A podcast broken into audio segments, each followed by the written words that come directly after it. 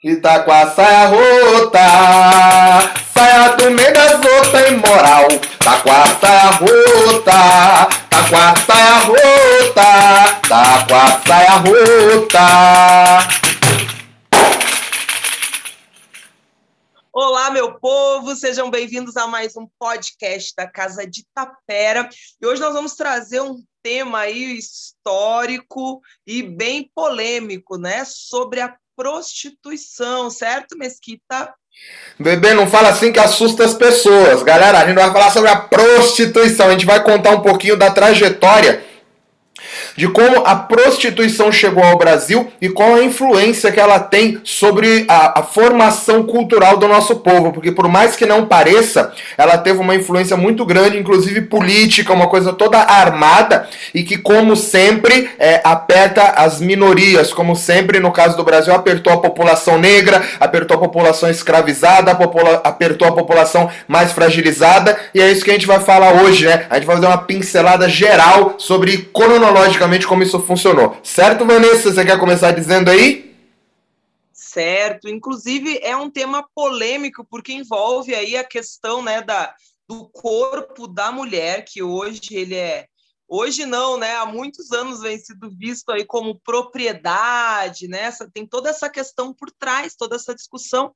E, uh, na verdade, essa, essa questão feminina, do corpo da mulher, né, ela já era encarada de uma outra maneira. Aí, há dois mil anos antes de Cristo, já existia o que hoje é chamado aí de prostituição né, sagrada, aonde as as mulheres que prestavam culto à deusa, né, elas eram um dos trabalhos delas utilizar do seu corpo ali, do ato em si, né, em conjunto com os homens, para se conectar com o divino. Então toda essa questão era divinizada e não vista como depois, né, a mulher como propriedade aí do homem, isso chega depois, tá? Isso chega depois do século XII, passa a ser visto aí a mulher como propriedade mesmo, né? Isso começa a ser inclusive criminalizado, já passa a não ser mais uma prática divina, né? Lá na Babilônia já se fazia isso.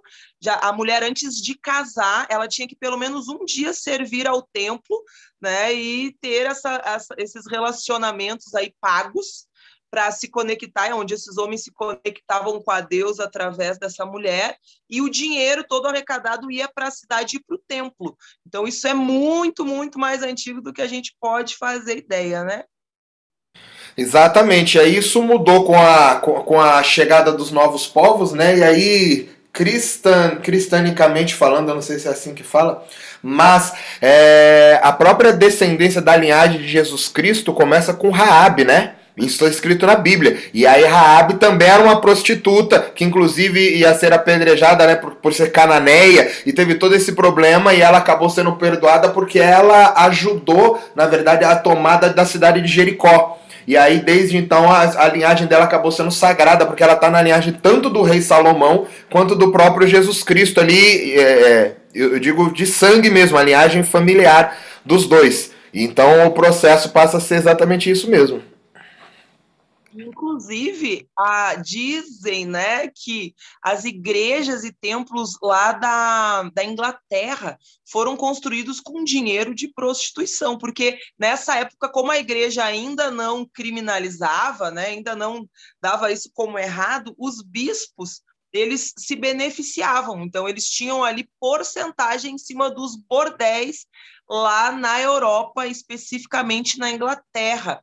Inclusive, Santo Agostinho tem uma passagem lá onde ele fala que se a prostituição fosse proibida, iria virar uma bagunça muito grande, né? A luxúria tomaria conta da sociedade. Então, muitos religiosos aí eram a favor até um certo ponto ali, né? Até isso começar a ser visto como errado, mas isso era muito natural nessa sociedade antiga. Muito bem, agora vamos lá, chegando ao nosso Brasil. Diz pra gente aí, Vanessa, quando é que você acha que começou a história da prostituição no Brasil? Como que você acha que isso lhe deu? Lhe deu não, né? Eu não sei você. Como que isso se deu, né? Como se sucedeu. como se sucedeu. Bom, eu não sei exatamente como começou, né? Assim, as primeiras, mas eu sei que tem uma ligação muito forte com o período da escravização, porque isso era muito comum. Né, os senhores de escravos lá, como chamava, né, eles colocarem as mulheres e meninas, inclusive meninas menores de idade ali, para trabalhar para eles dessa maneira, né? Então eles ganhavam dinheiro também em cima desses corpos, não só através da escravização ali no trabalho diário, como esse tipo também de situação, né? Eles colocavam as mulheres enquanto escravizadas para dar lucro para eles através dos seus corpos.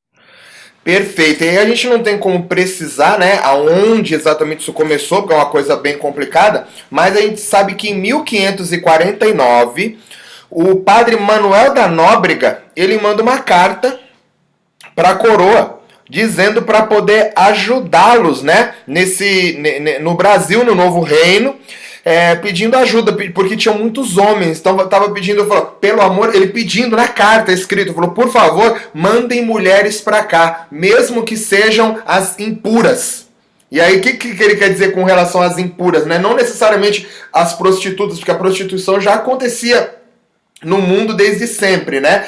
Mas o que ele está dizendo com relação a, ao entendimento do, das mulheres de uma maneira geral, de, de, um, de, um, de um contexto geral, né? Então tragam mulheres, mesmo as que não sejam é, dentro de uma doutrina cristã, dentro do que a gente entende como a Sagrada Família, mas tragam mulheres para cá pelo amor de Deus. Então a prostituição acaba chegando no Brasil junto com os europeus, junto com os portugueses. E aí ela começa a ser efetiva, de fato, quando você começa a ter a era do ouro, a era garimpeira no Brasil. Que, claro, aconteceu em vários lugares, mas ela teve um, um concentrado muito maior em Minas Gerais. Inclusive por isso que chama Minas Gerais. Aí só uma curiosidadezinha que a gente sempre fala em aula. Ô Vanessa, que, quem escreveu a carta que eu falei? Eu achei interessante que o Manuel é. de Nóbrega, esse nome aí, deu nome a uma rua bem famosa, né? Que você vê como é sempre ligado. Então, o nome do Manuel da Nóbrega acabou dando nome à rua que acabou sendo considerada por ter muitos prostíbulos. Né? Então, foi o cara que literalmente começou a, a parada toda e depois o, o, nome da, o nome dele acabou calhando de ser exatamente na rua. Né? Olha que, que coisa engraçada. Claro que nem todo mundo vai entender, né? Quem já passou pela nossa, pelo nosso grupo de introdução na casa de Tapera sabe do que eu estou falando. E seguindo o foco aqui, quando começou então a, a era do ouro em Minas Gerais, você tem um, um contingente muito grande de garimpeiros para lá né? E não só de, de pessoas escravizadas para trabalhar no garimpo, mas também de, de pessoas brancas, de homens que, que, que eram senhores que estavam ali e de pessoas brancas que também garimpavam para conseguir ouro. Enfim, esse processo do ouro acontecia de diversas maneiras diferentes, que é o processo da. Como chama? Quando você vai escavar o ouro? Escavação. Esse processo de escavação. Quando eles perceberam que tinha muita gente atrás da corrida do ouro, eles identificaram que foi isso que você falou. Os senhores, os supostos senhores de, de, escravizados, identificaram que eles poderiam ganhar mais dinheiro aproveitando o corpo dessas mulheres. Então eles começaram a levar mulheres para Minas Gerais para que as mulheres servissem esses homens que estavam trabalhando lá. Em troca, em troca de dinheiro, claro. E esse processo aconteceu. A, a, primeira. E aí algumas coisas são datadas, né? Tem documentos escritos. E a primeira leva de, de mulheres que foi para lá foi num, numa leva, num bonde de 400 mulheres. 400 mulheres para essa região, de, eu não sei qual é a região específica de Minas, onde tinha o maior garimpo. E elas ficaram lá por muito tempo e elas tinham, inclusive, metas a bater. Elas tinham que fazer, em média, na época, 10 mil réis. Eu não sei exatamente quanto isso dá de dinheiro, mas era muita coisa. Então era meio que um dia inteiro de trabalho árduo se prostituindo por obrigação, né? Por, por, por imposição dos supostos senhores. E essa coisa aconteceu. E aí, naturalmente, as cidades foram se formando em volta dessa, dessas regiões de, de, de, de garimpo né? Porque as cidades sempre se formam em torno de onde tem comércio. Óbvio. Então esses comércios acabaram acontecendo. E nessas casas, eles começaram a colocar as mulheres negras numa vitrine. como se fosse numa vitrine. Hoje, você vê que engraçado, hoje a gente tem esse processo que acontece hoje ainda em Amsterdã, né? Você tem uma rua lá em Amsterdã que você anda onde as mulheres estão na vitrine ali, expostas, elas dançam ali dentro do meio, você não consegue pôr a mão. Tem esse processo. E a gente está falando de 1550. Lá atrás, né? 1560, 1570, enfim, esse processo já acontecia. Porém, era um pouquinho diferente, não tinha uma uma, uma redoma de vidro para elas ficarem. Então o que, que elas faziam? Elas ficavam encostadas na janela todas arrumadas, bonitas e recostadas nas janelas das casas.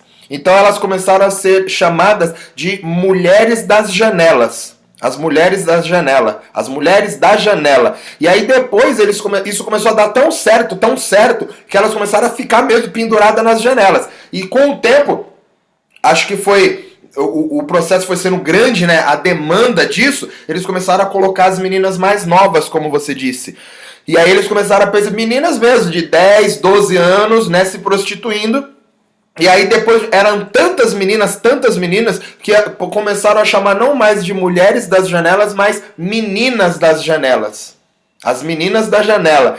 E aí essas meninas da janela, elas ficavam penduradas na janela, olhando as pessoas passando em exposição. E isso foi do que deu né, historicamente falando, não estou falando do artista em si, eu estou falando historicamente, nas famosas namoradeiras, que é uma figura ímpar do nosso Nordeste, né? E as namoradeiras elas ficam ali encostadas, e, mas o processo vem exatamente daí. O, as namoradeiras na madeira, no gesso esculpidas, elas retratam o que aconteceu por séculos. Porque isso não aconteceu só lá. Naturalmente, quando isso começou a acontecer lá nesse formato, esse formato acabou se repetindo em Salvador, que era a capital do país, depois no Rio de Janeiro e depois em São Paulo. Em São Paulo a gente tem muitos relatos que as mulheres elas ficavam é, expostas ali, né, oferecendo seus serviços nas fontes de água. Por que nas fontes de água? Porque não existe água encanada e todo mundo tinha que pegar água cedo ou tarde. Então, em volta das fontes de água onde as pessoas pegavam água, sempre tinha uma zona de meretrício ali, de prostíbulo, onde as mulheres ofereciam os serviços delas em troca de dinheiro, porque era o lugar onde as pessoas sempre iam. Certo, Vanessa? Quer completar alguma coisinha aí? Pois é, a, essa, esse período da escravização, acho que quanto mais a gente vai estudando ele, mais vai surpreendendo negativamente, assim, né? Ou sei lá, de uma maneira muito ruim, né? Porque quando a gente acha que já leu de tudo e já entendeu mais ou menos como era, a gente se surpreende de novo. Eu estava lendo sobre essa questão, né, das meninas já muito novas já entenderem que elas iam ter que fazer isso, né? Então nascia a menina ali no meio entre as africanas, né, ou até posterior as descendentes já que já nasciam aqui no Brasil, e aí já se entendia, né, que elas trabalhariam elas prestariam esse tipo de serviço também, além dos serviços domésticos. Inclusive, isso era muito comum nos jornais, eles anunciavam ali as escravizadas, dizendo lá, meninas de 8, de 10 anos, falando que elas já estavam prontas para esse tipo de serviço, né? Que eu nem gosto de denominar muito assim, porque me dá um pouco de, de ânsia, né? Nós, assim, enquanto mulher, é meio complicado da gente pensar, né? E aí a gente vê como era cruel em todos os níveis, né? Essa, essa falta de direitos humanos ali para essas pessoas era em todos os níveis, né? Então, desde a violência física, psicológica e a violência sexual também muito forte. Eu não tinha ideia que era tanto assim, né? A gente sempre ouve falar sobre os estupros, sobre os, os abusos ali dos, dos donos de fazenda, né? Dos escravagistas, mas que era comercializado isso, né? Que eles alugavam essas mulheres. Eu não tinha essa noção de que isso era tão corriqueiro e aconteceu tanto assim durante a escravização. Sim, o, aí você vai vendo como alguns processos são mais antigos do que a gente imagina, né? A gente tem uma organização, digamos assim, eu não sei como chama, uma associação, uma organização de garotas de programa, de prostitutas, eu não sei como chama isso, mas isso é um órgão legal que existe inclusive em Salvador, ele, ele é bem forte, né? No Pelourinho. Por quê? Porque você tem um, um, uma movimentação muito grande ligada à prostituição no Pelourinho por conta do turismo, enfim e por conta da, da falta de condição social já imposta desde essa época. Mas eu não sei hoje, né? Isso aí vai sumindo. Mas eu sei que durante um, um, um tempo atrás, eu, eles tinham anotados, registrados, se eu não me engano, mais de 1.500 mulheres registradas por esse órgão. Então, que trabalhavam, né, digamos, profissionalmente ali, é, é, com, a, com reconhecimento ali, é, é, catalogado mesmo, né? As pessoas sabem quem é, com endereço, com tudo, com documento. Não, fulana faz parte, tem um amparo legal. Enfim, ponto. É, a gente está falando mais de 1.500 para o Pelourinho. O Pelourinho não é tão grande assim. E claro que esse número deve ter aumentado, eu, eu não sei, eu não, não, acompanho. Mas em 1717, se eu não me engano, teve um, um, um viajante francês que ele acabou escrevendo sobre isso depois e ele catalogou, contou, já naquela época, 1717, 255 mulheres trabalhando com prostituição em Salvador. Claro que Salvador não era da maneira como a gente conhece hoje, então não dá pra gente falar, ah, no Pelourinho era uma outra Salvador, mas você vê como esse processo é muito mais antigo. Aí quando chega em 2002, 2003, 2004, a gente quer entender algo e querer organizar algo que acontece desde de 1717, que ele datou que ele contou e escreveu. Fora as que talvez ele não tenha contado, que ele não tenha escrito. Fora, também não foi falado de quando isso começou, de quanto tempo tem, mas já tinham 255 mulheres trabalhando né, com a prostituição em Salvador, em 1717. Porém, esse processo foi ganhar uma força maior em 1800 e 1808, se eu não me engano, eu não sei, com a chegada da corte real para cá, quando a família real chegou com a chegada de Dom João. E aí eles foram para o Rio de Janeiro. E isso trouxe uma, uma força maior para a cidade do Rio de Janeiro, um comércio maior por conta da família real estar ali. Então a cidade acabou crescendo mais rápido do que qualquer outra. E naturalmente esses serviços de prostituição acabaram ganhando novos formatos por conta da família real que chegou. Certo, bebê? Certo, e teve um, uma data também importante aí nesse processo, que foi que em 1871 teve aquela lei do ventre livre, né? E junto com ela passou a ter ali uma aprovação para que as pessoas escravizadas pudessem ter dinheiro porque até então uh, nenhum escravizado tinha direito de possuir bens, de possuir uma poupança ali, né?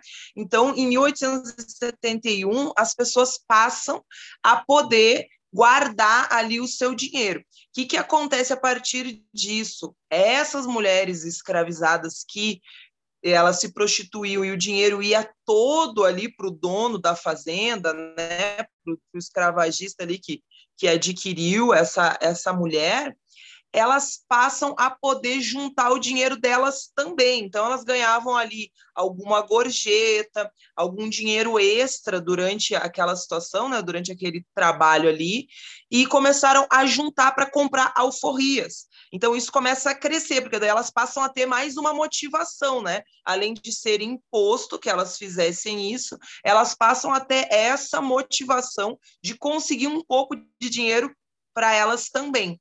Então, isso em 1871 cresce e toma mais força ainda entre essas mulheres. Sim, porque aí elas passam a ter que trabalhar dobrado, né? E aí eu, começo a complicar, porque eu já trabalhava forçado. Agora, além do forçado, eu tenho que trabalhar dobrado para poder conseguir o meu dinheiro. Porém, eu não sei se você sabe disso, as maiores é, é, gravuras, os maiores quadros que a gente tem dessa época, do período colonial ali, foram feitos por dois grandes artistas, né? Tiveram muitos outros, mas basicamente por dois grandes no Brasil, eu tô dizendo que foi Rugendas e o Debré. Praticamente todos os quadros que a gente tem de capoeira, de samba, de candomblé, candomblé não, né? Mas de capoeira, de manifestações em geral, do, do, dos, dos negros andando de um lado para o outro, é tudo deles. Né? E aí, ele, é, inclusive, os desenhos são completamente iguais, é muito difícil você distinguir de um para o outro. Você sabe como que a gente distingue de um para o outro, Vanessa? Porque olhando, a menos que você conheça, é muito difícil, porque os desenhos são realmente iguais. A maneira de distinguir um do outro é a roupa. Porque é, normalmente eles estavam sem camisa, né? Os, os negros escravizados. E as pessoas, eles, eles faziam as listras nas roupas das pessoas. Então um deles faz a listra na vertical e o outro faz a listra na horizontal. Qualquer que seja a roupa. E aí é, é a única maneira que você tem. A gente, né? As pessoas que sabem identificar, eles veem. Mas de uma maneira geral, eu olhando o branco, eu não sei. Alguns quadros eu já sei que é, porque eu já vi. Mas os que eu não sei, você não consegue identificar a diferença artística de um pro outro. E aí você vê pela pintura. Um faz as roupas na vertical, o outro na horizontal. Isso é muito legal. E aí o próprio Debré, ele, ele trouxe muitas informações históricas daquela época. Como, por exemplo, a, as mulheres escravizadas com um tabuleiro, vendendo quitute com o tabuleiro na mão, tabuleiro na cabeça, carregando balaio, carregando. Né, e ele, muitos escravizados, inclusive o cara tocando birimbau, famoso ali também é de, é de um deles. Enfim, e aí tem algumas. Eu não sei como é que eu posso falar isso, mas alguns signos guardados dentro desses quadros. É tipo aquele filme, sabe? O Código da Vinci, é tipo isso. Tem um, uh, tem um segredo de verdade. Porque ele deixou alguns sinais gravados, dando a entender que além dos quitutes, essas mulheres vendiam, se vendiam com a prostituição. Vendiam os corpos. Então tem algum signo. Por quê? Porque ele não podia falar abertamente sobre isso. Porque já existia uma rede desde sempre protegendo. Porque pela lei, pela lei você não podia, né, ter prostituição. Mas a, quando a mulher está fazendo ali, é, não, não é prostituição, porque na verdade ela é negra e, e não, não tem nada a ver, não tem problema. Eles põem uma desculpa qualquer que seja para que aquilo não se... Então eles só não enquadram como prostituição. Mas você não pode, não podia falar que aquilo era prostituição de fato. Que nem você falou, eles colocavam no jornal. Eles colocavam que estava apta para algum trabalho para algum tipo de serviço, nunca tá pronta para trabalhos sexuais. Não era essa, isso não, não era colocado ali no meio. Então tinha uma rede que protegia todo esse processo desde sempre. A gente está falando isso aí de 1800, né? Sei lá, 1800. Então isso é muito antigo.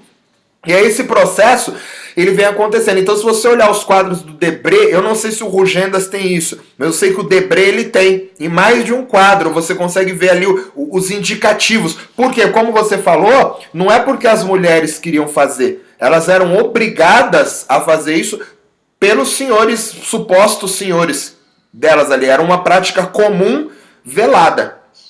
Que era comum, normal, e todo mundo fingia que não, não via que não existia. Ou seja, alguns processos já se repetem desde mil, desde que o Brasil é Brasil, né? Desde que invadiram, alguns processos já se repetem. Então é muito legal entender todo esse processo. Aí, em 1800, 1800 chegou a família real. 1845, se eu não me engano, acho que foi 1845, tem um cara, ele chama, ele era um advogado, um juiz, acho, eu não sei, doutor Herculano, acho que era Herculano de Lima, alguma coisa assim. Ele identificou que a gente tinha um problema bem grande ligado à prostituição, que a prostituição ela só acontecia por conta da escravidão, né? Por que isso? Porque a gente está falando de 1845, não existiam escravos libertos, correto? Em 1845, teoricamente, você tinha um ou outro, porque tinham conseguido a alforria de um outro suposto senhor, mas é, normalmente não era comum. Então quase todo mundo que era negro, teoricamente, servia a alguém, seguia ordens de alguém. E aí toda começou a ter um antro gigantesco de prostituição em, no, em Salvador e Rio de, Salvador, Rio de Janeiro estava gigantesco, era o maior antro que tinha, e São Paulo começou a crescer muito.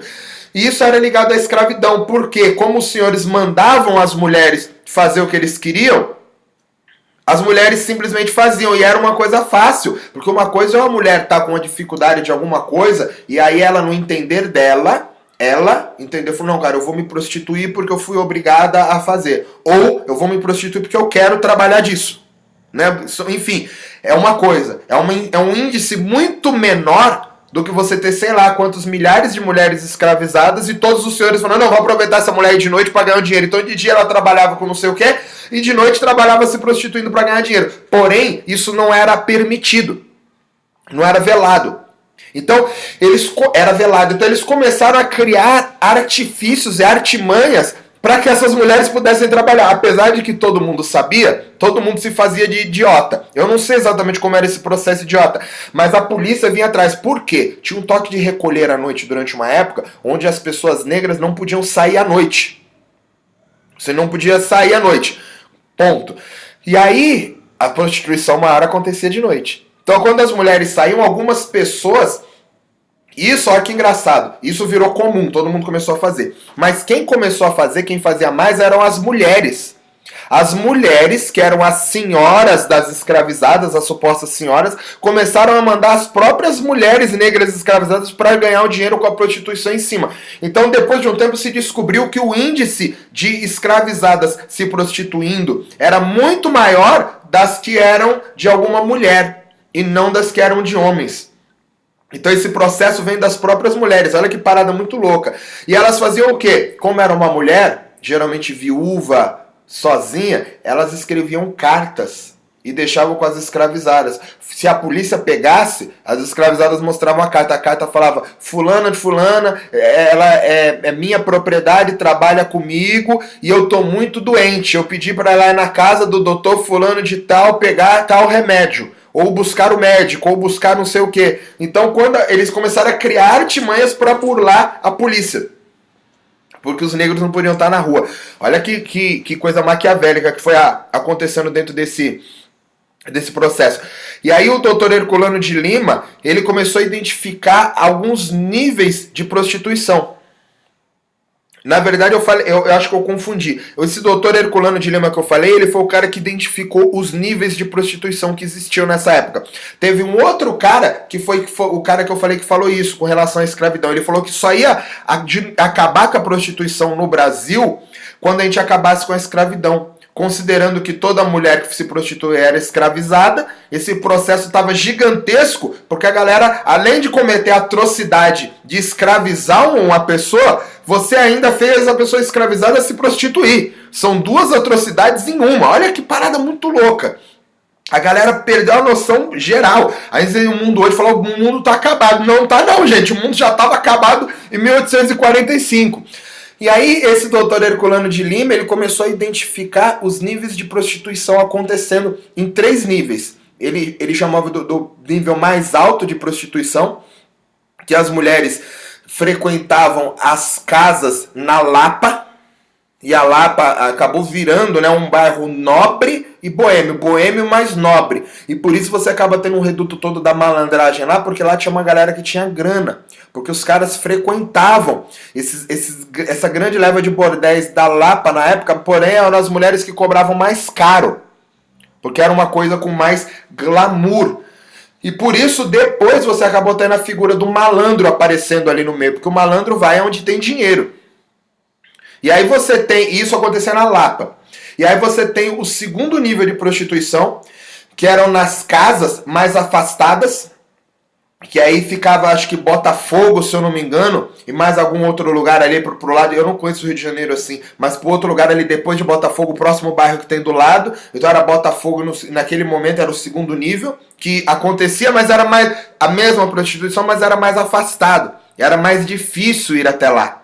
Né? Então a, galera mais rica que tinha mais grana ia até lá para ficar isolado, para não ter problema, porque todo mundo era casado, né? Mas a, a ideia que se tinha na época era de que a mulher do lar ela servia para procriação. Ela era a, a, a, mulher decente que te daria os seus filhos, né? mas ela não servia para sexo. O sexo mesmo bem feito tinha que ser feito com as mulheres de fora. Isso era um motivo, a fala que incentivava é, a legalização da prostituição. Não a legalização, eles não queriam, estavam nem aí se ia legalizar ou não. O que eles não queriam era que fosse proibido, né, co co coagido, que atrapalhassem o sistema.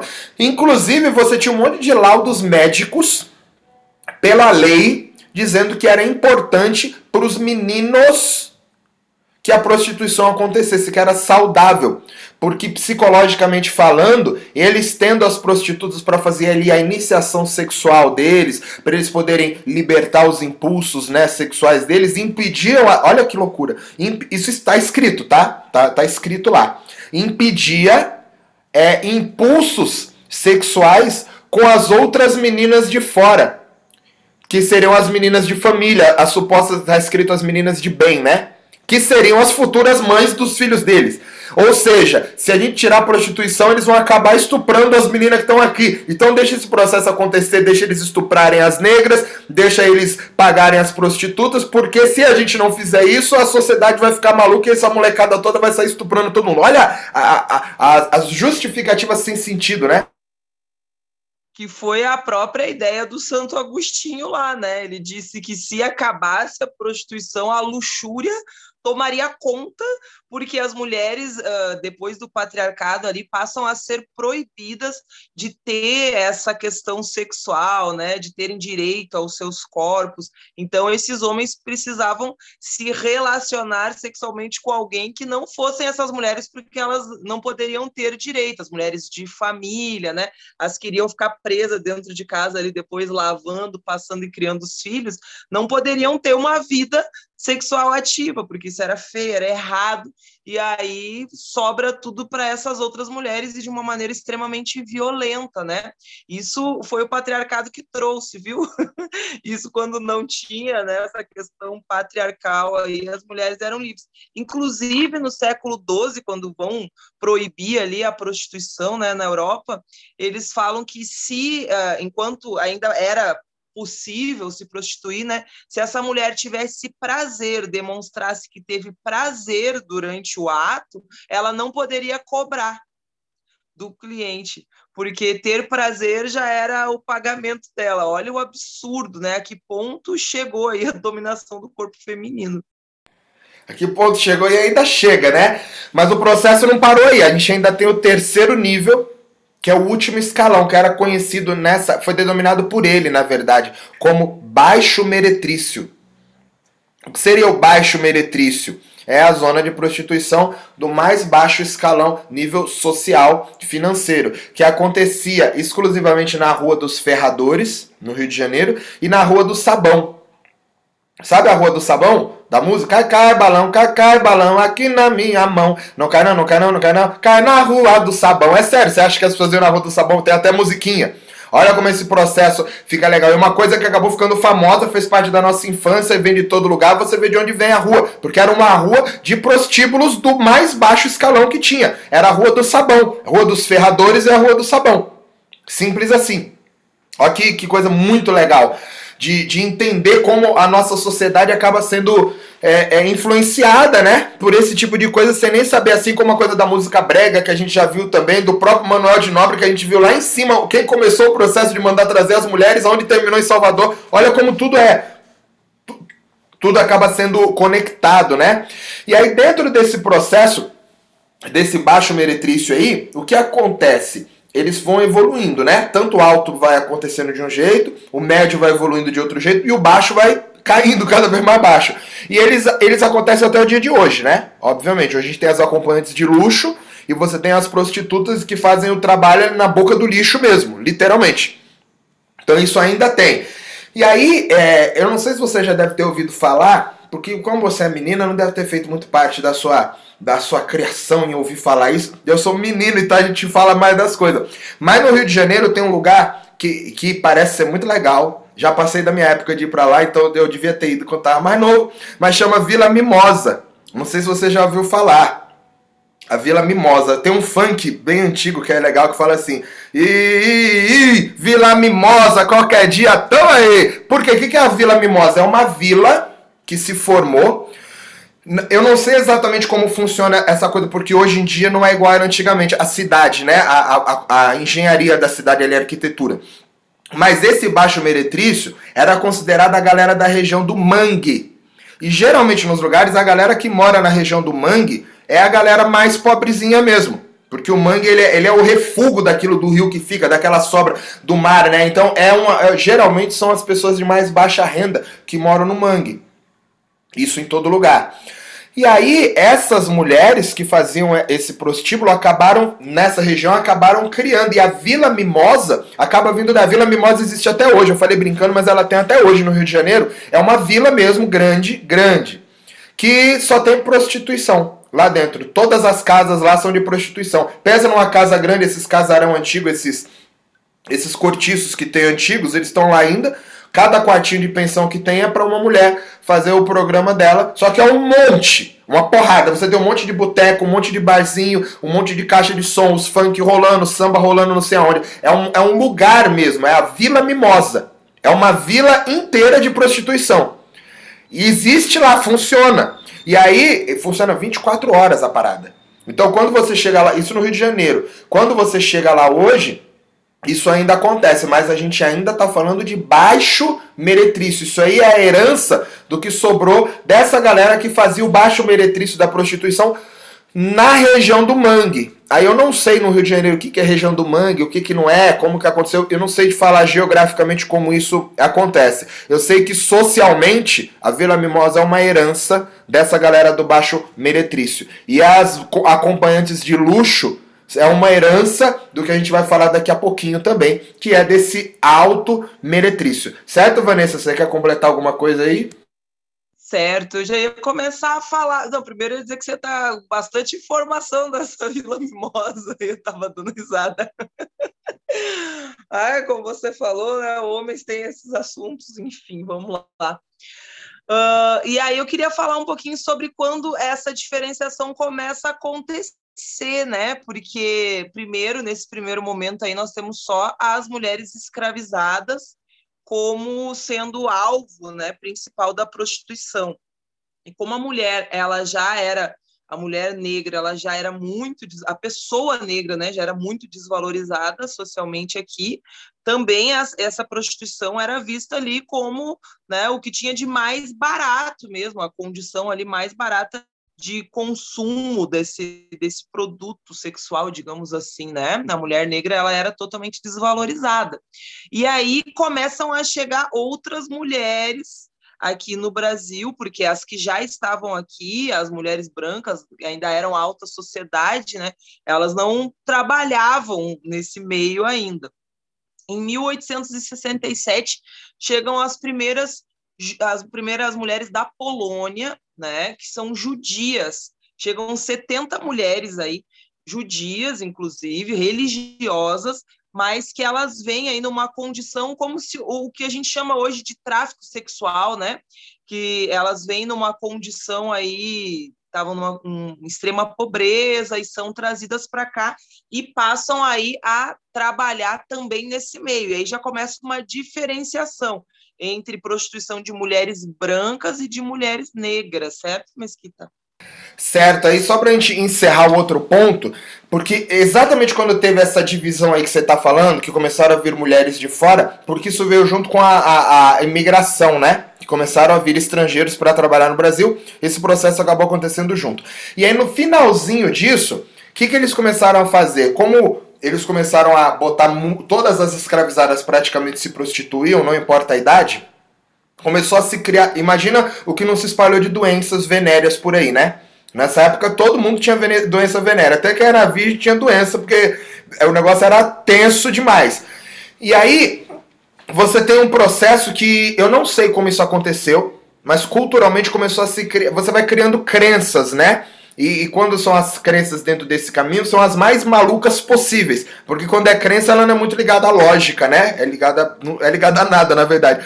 Eles começam. Eu não sei de onde saiu esta merda, mas eles começaram. Muita gente tinha sífilis na época, era meio que a doença da moda, né? Você queria ser da moda, eu quero ser pop. Aí pega sífilis que vai ser pop. Então todo mundo tinha sífilis. Vai, eu já tive. Ah, eu tive duas vezes, eu tive três vezes, né? Era meio comum, de verdade mesmo. Na época todo mundo pegou bexiga, né? Quando teve a varíola, todo mundo pegou varíola. Antes disso, todo mundo pegou sífilis. E morreu muita gente, era uma parada muito louca. E olha a loucura. Os homens, quando descobriam que tinha sífilis, eles faziam o quê? Eles começaram a, a acreditar que para curar sífilis bastava você fazer sexo com uma menina virgem. Negra, tinha que ser negra. Se fosse branca, não, não, não servia. E tinha que ser uma menina negra virgem. E aí você começa a ter um novo mercado no final desse processo de meninas negras virgens. Então as meninas que algumas eram estupradas no caminho da África para cá quando eram trazidas, ou já eram estupradas as, quando nasciam ali perto da mãe antes do senhor vender elas para fazer o mercado rodar, se criou, começou a se criar um novo mercado de, de oferta e demanda. Olha que absurdo. Dos caras entendendo que isso curava a sífilis. Olha que, que parada muito louca. É, é uma coisa que é incabível. E por isso que esse cara, esse cara que eu falei, esqueci o nome dele, esse juiz falou que tinha que acabar a escravidão. Porque a promiscuidade no Brasil estava ligada à escravidão. E você não ia conseguir acabar com a prostituição e nem com a promiscuidade, porque as coisas estavam feias, a cidade era suja, era largado, como a gente já falou em outros podcasts, com relação à higiene, e você ainda tinha esses agravantes. E aí começou a se criar uma cultura de meninas novas, negras, porque elas curavam a sífilis. Então você começa a ter todo esse processo. Quando essas mulheres judias que você falou chegam, elas chegam ao Brasil enganadas, porque elas saem de lá entendendo que elas vão se casar com um homem judeu rico que enricou no Brasil. Então elas vêm, na real, numa válvula de escape de casamento arranjado para salvar as próprias famílias. Porém, a informação não chegava. Uma carta que você mandava daqui para a Europa, sei lá para onde, demorava quatro meses só para chegar no porto de lá. Fora de lá para onde tinha aqui sua carta, né? Então era um processo muito muito longo. E aí tinha uma uma, uma gangue, uma, uma que talvez aqui pro Brasil tenha sido a primeira máfia que trouxe essas mulheres, que foi essa galera que você falou, era uma máfia criada por judeus. Você sabe o nome deles, Vanessa? Dessa, dessa máfia? Era uma máfia, eles se chamavam é, Zuimigdal. Zuimigdal. Era uma máfia que era de judeus, feita por judeus, e por isso você confiava, porque as famílias que, né, que era só de judeu, falavam, não, o judeu tá falando que vai te levar para o Brasil para você casar com um judeu. Então eles pagavam para essas mulheres virem para cá. Quando as mulheres chegavam aqui, elas simplesmente não tinham como voltar, não tinham como se comunicar, e elas eram obrigadas a se prostituir. E aí estima-se que essa rede Zuimigdal trouxe mais de 5 mil mulheres para a América do Sul todas vindas do leste europeu. Leste europeu com, compreende uma parte da Rússia, porque eles tinham muitos deles que eram russos, também muitas mulheres russas, Polônia, né? E é, Polônia, aí você pega um pedaço da, da, Bom, eu não sei exatamente qual é o, o, Mas é a antiga Iugoslávia, né? Você tinha uma galera vinda do leste europeu. E o que, que acontece? Quando elas chegavam aqui, elas chegavam todas com chamadas de polacas. Porque polaca eram as garotas da Polônia, né? Mas não era todo mundo da Polônia. Mas tá vindo de lá é tudo polaca. Aí virou tudo polaca.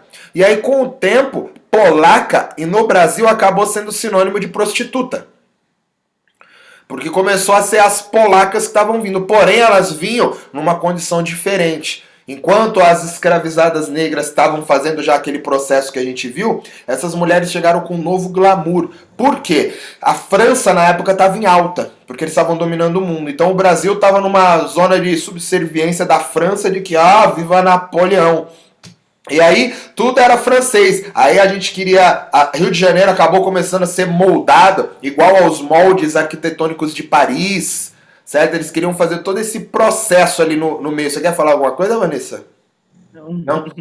Estava dentro desse, desse processo ali. E aí eles começaram a ser chique encontrar Paris. Dizem até que eles falavam algumas palavras em francês quando se viam na rua no Brasil. Tipo, e aí, bro? Qual é, brother? A gente fala hoje, os caras falavam em francês algumas coisas assim, de, de tanto que era na moda. A gente fala, ah, que absurdo. Não é absurdo, não, porque hoje a gente fala em inglês, né? Tudo que não é é absurdo, são só novas roupagens para as mesmas coisas acontecendo. E aí era muito chique você ser francês. E aí o que, que eles faziam? Eles obrigaram essas mulheres judias a se, se passarem por mulheres francesas.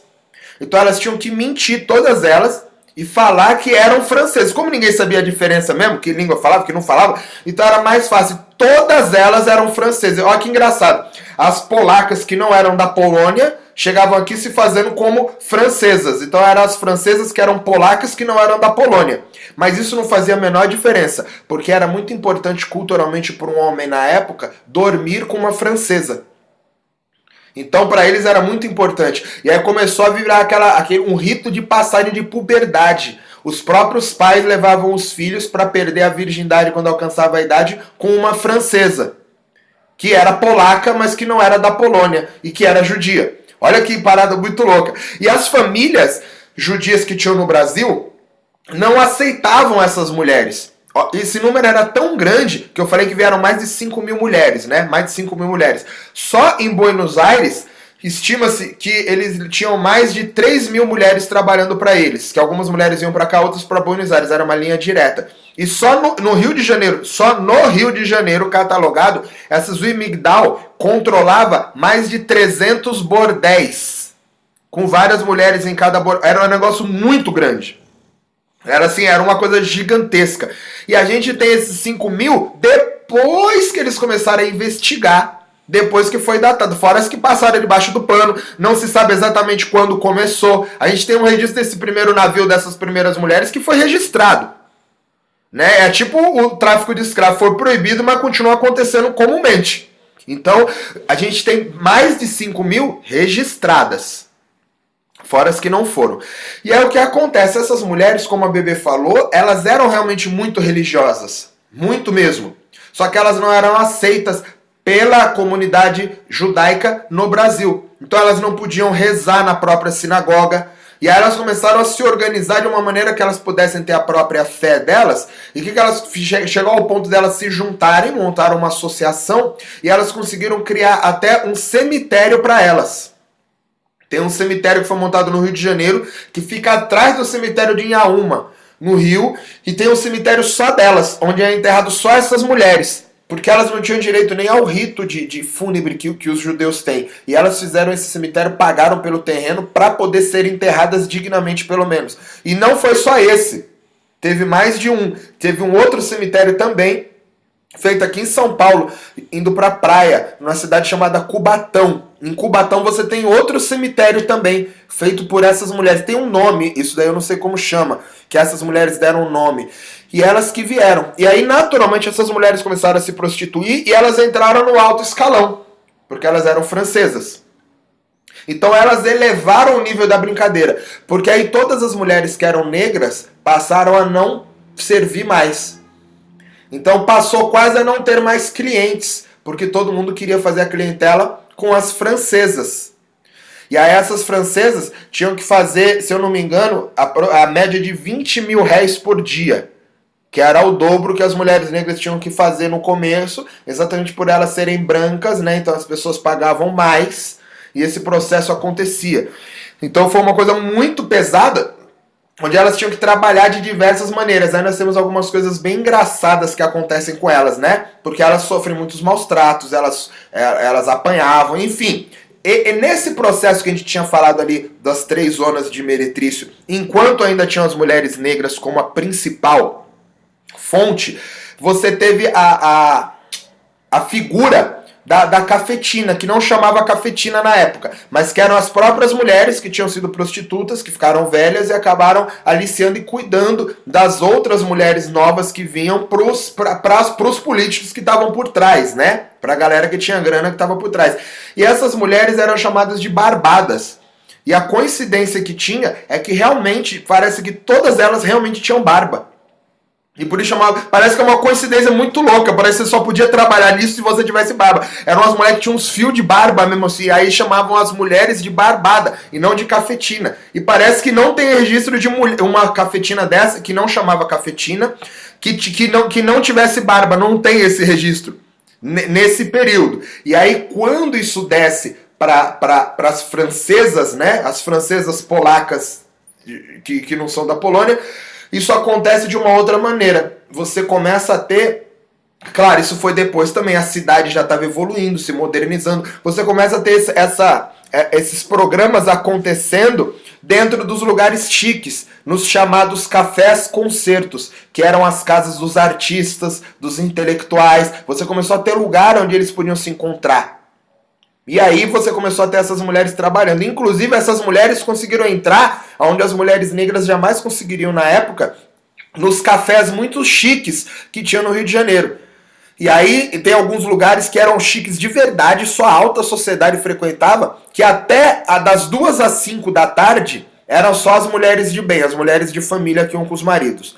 Quando dava cinco e meia, essas mulheres tinham que ir embora porque elas não podiam ser confundidas com as outras que entravam. E às 5 e meia em diante entravam essas mulheres, as francesas polacas, no mesmo lugar. Então elas conseguiram entrar num, num, num, lugar de muito alto prestígio financeiro. Então elas começaram a ganhar mais. E aí as mulheres ganharam muito dinheiro nessa época. Algumas, né?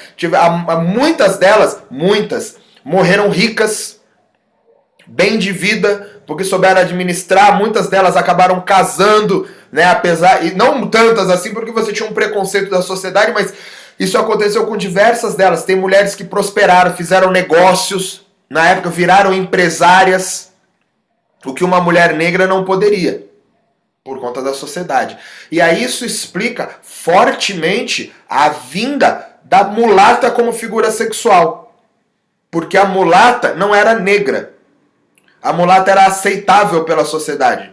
A mulata era aquela negra clara que tem cabelo liso que não tem o cabelo para cima. Que, e aí você tem o processo de alisamento de cabelo, essa coisa da, da, da sexualidade do corpo mostrando né, uma coisa mais forte. E as mulatas passam a ter acesso aos mesmos lugares que essas francesas, porém não com os mesmos valores de grana. Mas elas começam a ter acesso. Então você começa a ter essa coisa. E aí, essas mulheres que eram de fora, né, as francesas, polacas, elas é, andavam recatadas, né? Recatadas, eu digo, na época não, não se usava decote, não se fazia nada disso. E essas mulheres também não. Elas andavam chiques igual as mulheres da alta sociedade. E as mulatas começaram a expor o corpo. Começaram a andar com roupas que expunham o corpo para trazer mais curiosidade para o homem, para instigar mais. Era uma maneira de, de, de, de, jogar o jogo mais para cima um pouco. Então se criou um novo mercado ali das mulatas dentro desse processo. Então, o que seriam as mulatas? Seriam aquela, aquela mulher que não é negra, ela é aceitável. Então você começa a ter alguns processos, inclusive de casamento. De homens casando com mulatas, porque elas não eram negras, elas eram a negra mais branquinha. E aí esse processo começa a acontecer. E um dos motivos de trazerem essas mulheres para cá foi o processo de eugenia, né? De embranquecimento da população no Brasil. Que não foi só no Brasil, isso foi em toda a América do Sul. Aconteceu em todo lugar. Você não tem negro na Argentina e foi escravizados para lá igual. Foi escravizados para a América do Sul inteira. E você não tem negro nos outros lugares da América do Sul. Quase nenhum. Você tem no Brasil. Porque o processo de eugenia lá funcionou melhor do que aqui, segundo os padrões que eles colocavam, né? E aqui é, também aqui é muito maior, é muito mais difícil você organizar esse processo. Então essa coisa acabou acontecendo de diversas maneiras e essas mulheres entraram na alta sociedade. Então olha que legal isso. As mulheres criaram depois, inclusive, a própria sinagoga. Então essas mulheres criaram o próprio cemitério e a própria sinagoga. E ó, o cemitério, é, o cemitério delas, né? Que era um cemitério judeu exclusivo para elas foi fundado antes do cemitério dos judeus chamados puros. Então os próprios judeus que eram chamados puros, eles não tinham o cemitério deles. Eles só passaram até depois que elas construíram delas. Fizeram a própria sinagoga delas, com o próprio rabino delas ali para rezar. Legal esse processo, né?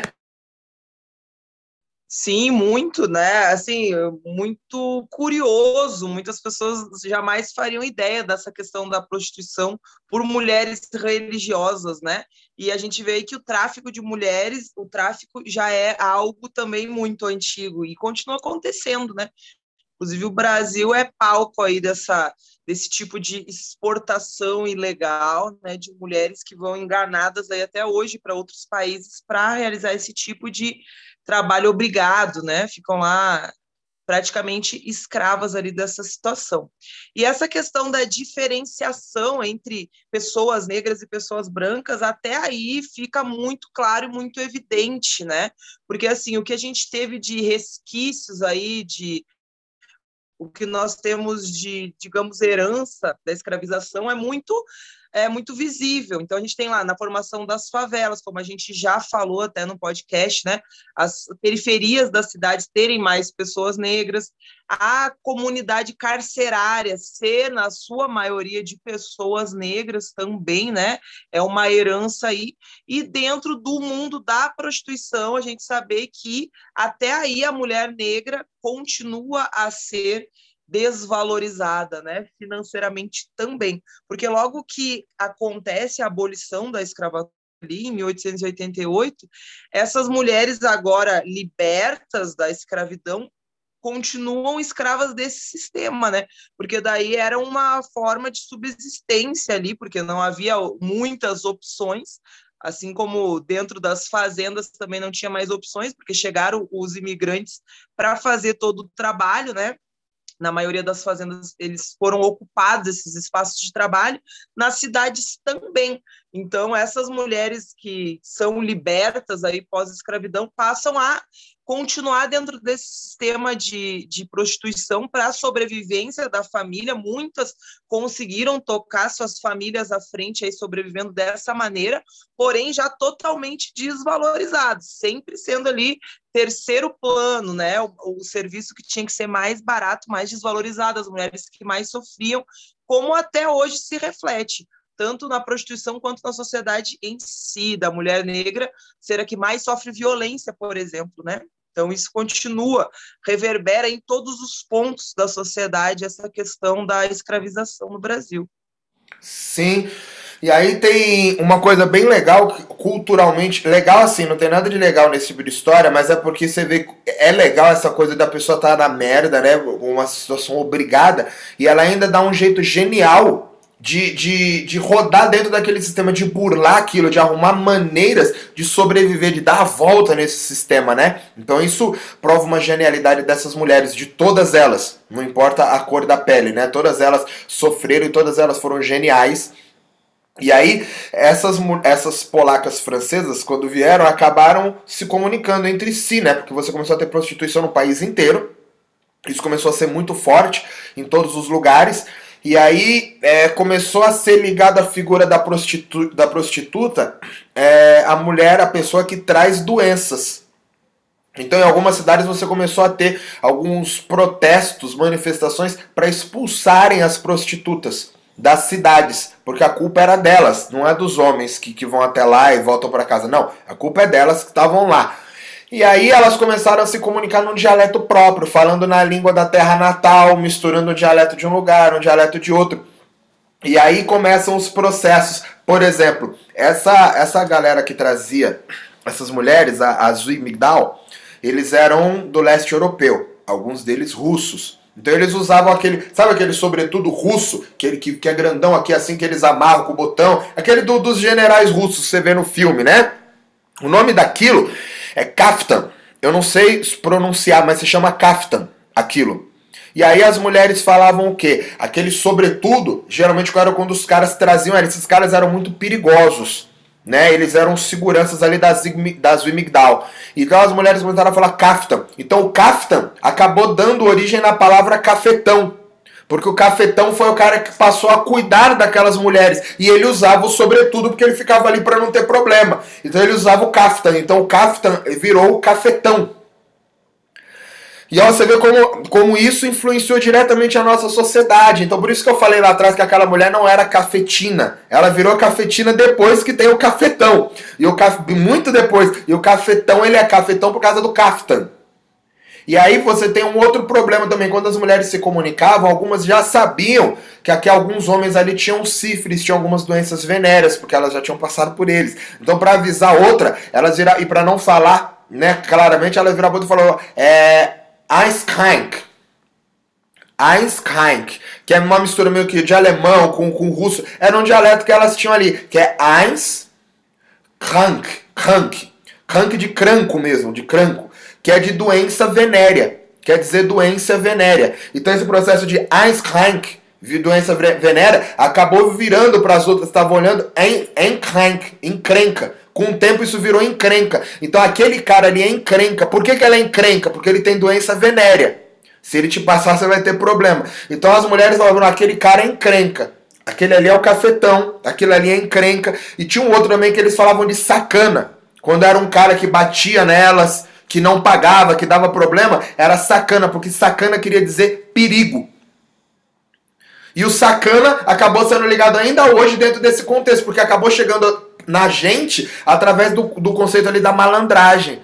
A malandragem da própria capoeira. Ele falou: esse cara é sacana, tá me sacaneando, esse cara é perigoso. Então esse processo vem dessas mulheres e acabou influenciando toda a sociedade. E a gente nem sabe disso, né? Isso é muito legal. Todo esse entendimento que a gente vai tendo. E aí esse esse momento aí é o que foi chamado de Belle Époque, né? Que escreve Belle Époque, Belle Époque, que era a época do glamour ali que você tinha no, no, Rio de Janeiro, né? Em São Paulo também, nas grandes cidades, em Salvador também acontecia, é que o foco maior era no Rio de Janeiro. E aí você tem essa nova geração dessas mulheres que, porque elas vêm vindo, né? Nunca pararam, elas vêm vindo aí. E tem uma nova geração que vem, que é quando essas primeiras já estavam mais velhas já tinham se estabilizado, acostumado com a realidade dura.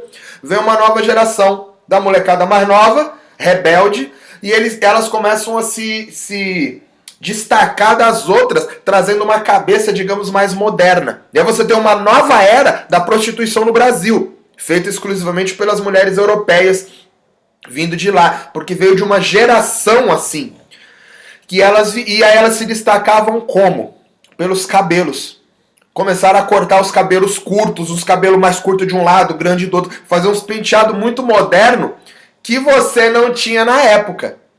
Então, você vê essa coisa do cabelo grande de um lado, pequeno do outro, que hoje as meninas raspam a cabeça de um lado e deixam outro cabelo do outro. Esse é um processo que já acontece há muito tempo, numa ideia de de um processo de, de um grito, na verdade, de liberdade, um grito de, de socorro, um grito de, de, de, poder se expressar, né? Porque muitas dessas meninas vinham com essa e se expressavam muito nos cabelos, né? Rebeldes, cabelo arrepiado, cabelo. E não tinha mulher assim na época. E aí muito homem não gostava e muito homem tinha uma curiosidade de querer saber. Então se abriu de novo um novo mercado. E essas mulheres passaram a ditar as regras. Porque aí essas mulheres começaram a dominar alguns homens no Brasil. Então elas começaram a escolher quem eram os clientes. Elas já não tinham mais o kaftan no meio, porque foi um outro processo. Elas, elas já tinham essa cabeça, porque muitas delas vinham numa ideia, numa ideia de liberdade sexual. Então muitas delas achavam comum e normal fazer sexo. Eu não estou falando todas, mas nessa época já estava com essa coisa na cabeça de alguns movimentos, inclusive feministas, afirmando esse tipo de coisa. Foi, né, a própria coisa da, da, da do, do, grito das feministas junto com a, com a pílula, que foi né, o primeiro anticoncepcional, digamos assim, que a mulher podia controlar, que ela podia determinar a partir de hoje não vou mais engravidar, se eu engravidar porque eu quero. Foi o primeiro que a mulher falou, eu posso tomar alguma coisa, né? Porque até então todos os outros dependiam do homem, né? Você não tem um, um, um, remédio onde a mulher pudesse tomar em casa, que ela tá em casa e, pô, e, porque o homem ia fazendo filho nas mulheres à torta à direita. Então esse é um processo, certo, Vanessa? Você quer falar aí? Certo, é o processo do, da anticoncepção aí realmente é uma é, vem como uma liberdade para todas as mulheres, né? Com certeza para esse período aí também deve ter feito uma diferença muito grande para mulheres que estavam ali em constante né, contato sexual com homens, mas lembrando que até hoje não, não tem filho só quem quer não, viu? Que esses métodos anticoncepcionais não funcionam 100%, infelizmente, inclusive eu sou prova disso. é bom a gente falar porque esse é uma das lutas feministas hoje, né? Essa questão dos anticoncepcionais aí da gente ter essa ideia, ah, a mulher engravida só quando quer, mas até hoje não é assim, mas deu uma melhorada boa nessa época, né? Justo. E aí, seguindo nesse processo, você vai tendo alguma, algumas formações que são ligadas diretamente à nossa cultura, como se tudo que a gente tivesse falado já não fosse ligado, né? Mas você tem, por exemplo, os políticos entrando com um movimento muito forte para derrubar algumas zonas de baixo meretrício porque ela não dava dinheiro. E sujava a cidade, atrapalhava. E aí você tem algumas regiões também de baixo meretrício que aconteciam no Rio, principalmente uma das mais famosas na região da Praça 11 no Rio. E a Praça 11 era a região onde tinha um baixo meretrício mesmo, a prostituição acontecia muito, porque aconteciam muitos sambas. Os primeiros sambas cariocas antigos aconteciam ali. A própria casa da tia Seata ficava ali que era um, um, centro de cultura negra, né? E estava no meio. Então esse processo acontecia nessa região. E foi a primeira região que eles resolveram tombar, sair derrubando tudo e derrubar a Praça 11 inteira, acabaram na ideia do processo mesmo de eugenia e acabar com todo esse processo. E aí você vai derrubando, e isso foi empurrando cada vez mais essas mulheres que trabalhavam nessa região para a região do mangue, a região mais afastada. Eu já disse que eu não sei como funciona a coisa do, do mangue, né? Mas eu sei que a coisa do baixo meretrício é associada à região que antes era de mangue. Eu não sei hoje como funciona, mas essa era a datação e isso foi feito em 1845. Então eu não sei como é hoje, eu estou falando de 1845. Então, conforme esse processo foi acontecendo, e você vai vendo como as coisas são muito ligadas uma na outra, né? Por quê? Porque o samba também é ligado nisso. Porque você acaba tendo ainda nessa época, né, as mulheres se prostituindo. E aí as mulheres negras normalmente elas procuram as pessoas negras de ambientes negros né, para se prostituir, porque você tem homens brancos que gostam das mulheres negras, porém com a chegada e, de, e expansão dessas mulheres brancas fazendo a prostituição também, você acaba setorizando isso e é, e é de propósito isso, é para excluir mesmo. Então você acaba criando um ambiente naquele meio do caminho. E aí você passa a ter o, o alto glamour, o médio e o baixo. E isso acaba refletindo futuramente, né, nos cultos. Os cultos afro né? Porque os cultos afro, eles não são exclusivamente afro para negros e para negros, é um culto de minorias, é um culto de resistência. E aí você tem as festas do que a gente chama, né, no, no, no candomblé de, de, de Exu, de Pombagira, que o pessoal chama na, na Umbanda, né, a festa da esquerda, enfim, não importa. Mas isso explica de onde vem tanto, tantas supostas né, entidades se colocando ali fora. Cara, é, você entender os negros escravizados voltando é uma coisa, as divindades voltando é outra coisa. E aí você tem num outro momento é, as entidades voltando como o caboclo, aquele caboclo índio, indígena, o primeiro dono da terra voltando. Depois você tem aquele boiadeiro, vaqueiro, aquele descendente desse índio já misturado com branco, ou já misturado com preto, ou na mistura das três raças ali, também voltando. E aí você tem depois disso essas mulheres e por isso muitas dessas mulheres, né, que a gente entende por pombagiras, vem nessa coisa do, do glamour e ligada à prostituição. Não que todas tenham sido prostitutas, mas é porque você tem. Ah, de onde vem esse glamour todo? Vem desse, dessa chamada Belle Époque. Né? Por isso os vestidos lindos, essa coisa do. Porque muita influência disso é europeia. E não é que a gente foi buscar na Europa, é influência europeia brasileira. Porque a gente acabou de falar das francesas que estavam aí. E, e, a França é o que controlava toda essa coisa da, da moda, ainda hoje, né? Da moda, do glamour, do que tem de bonito, né? Esse processo aconteceu. A Revolução Francesa, isso já era desse jeito. O Paris sempre foi a capital da moda. É até hoje. Eles ainda ditam isso. Então esse processo que a gente tem de influência europeia é sim europeu, porém é europeu brasileiro não é europeu da Europa, era algo que já tinha acontecido aqui. Então isso explica comumente as mulheres ricamente colocadas de ouro voltando nesses cultos com pulseiras, querendo beber uísque, querendo beber vodka, querendo beber não sei o que. Você fala, ah, pô, isso aí nunca teve no Brasil, antigamente teve. Teve sim, porque se constituiu um mercado, se constituiu uma cultura. A figura do próprio malandro, que acabou, porque essas mulheres, em algum momento, elas acabaram migrando para Lapa. Porque a Lapa passou a ser o alto meretrício. Então essas mulheres que andavam ricamente, elas faziam o trabalho delas na Lapa. E os homens que rodeavam essas mulheres, que já não usavam mais o caftan, só eram cafetões, eles iam também para lá. E esses homens eram os próprios malandros. E o malandro tinha que saber se defender na rua. Então ele tinha que andar com o punhal, andar com a navalha, tinha ou não que saber capoeira, eu não sei até onde esse, esse processo é ligado, mas enfim, esse, isso acontecia. E isso era o, foi um ambiente claro. Depois de um tempo a Lapa foi caindo, né? Foi, foi entrando numa. numa. como chama? Quando vai caindo, assim, vai, vai, vai caindo a qualidade, como é? Decadência. Isso, vai entrando numa decadência. Eu ia falar outra palavra, mas vai entrando numa decadência, e aquilo que era a alta a alta como chama, rapaz? A alta zona de prostíbulo acaba caindo para baixa, para média e depois para baixa. Mas aí, o que a gente está falando é que esses cultos retratam o que era nessa bela época aí. Lá antigamente. Então por isso você tem muito cigano.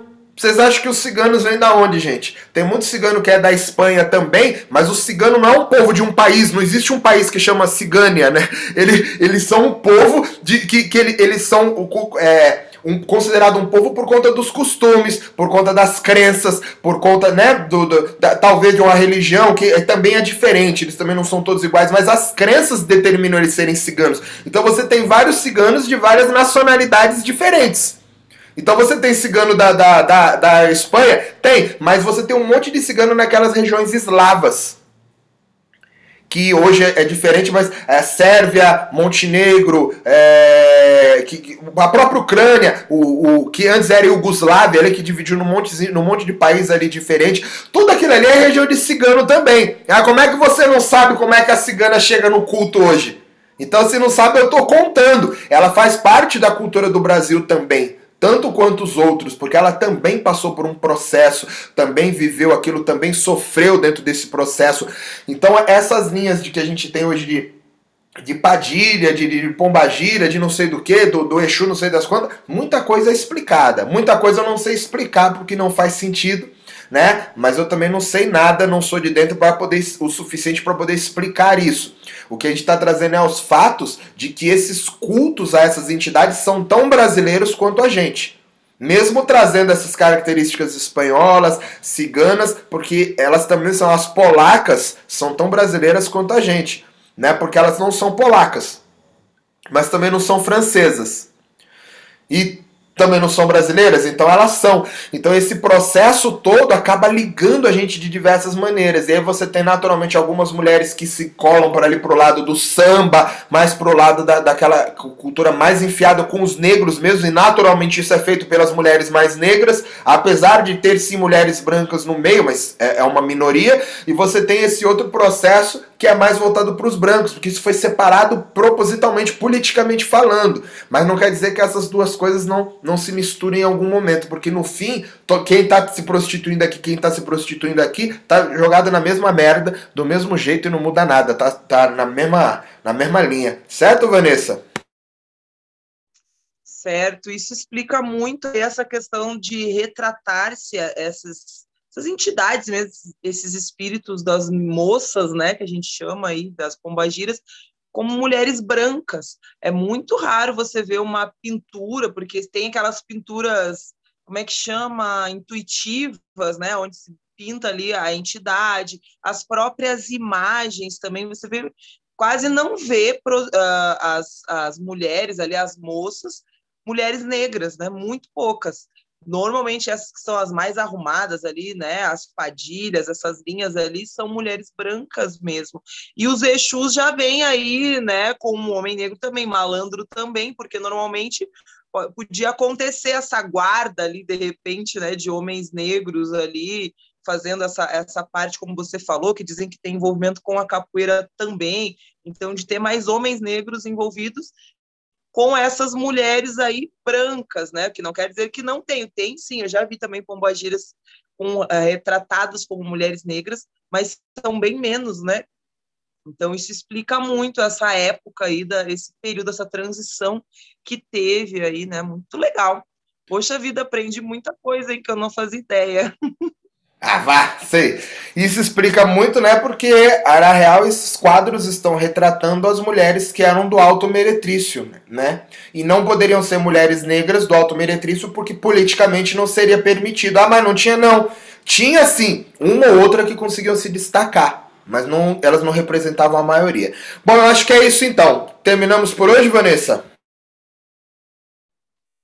Sim, por hoje sim, né? Foi um assunto aí que eu tenho certeza que quem começou a ouvir não fazia ideia do tanto de informação e de ligações que tem aí com a nossa cultura, com o que a gente tem hoje, com a, o período de escravização também. Agora podemos aprender bastante com esse bate-papo aí. Foi isso, espero que vocês tenham gostado. Isso aí, galera. Valeu, muito obrigado. Beijo, fui!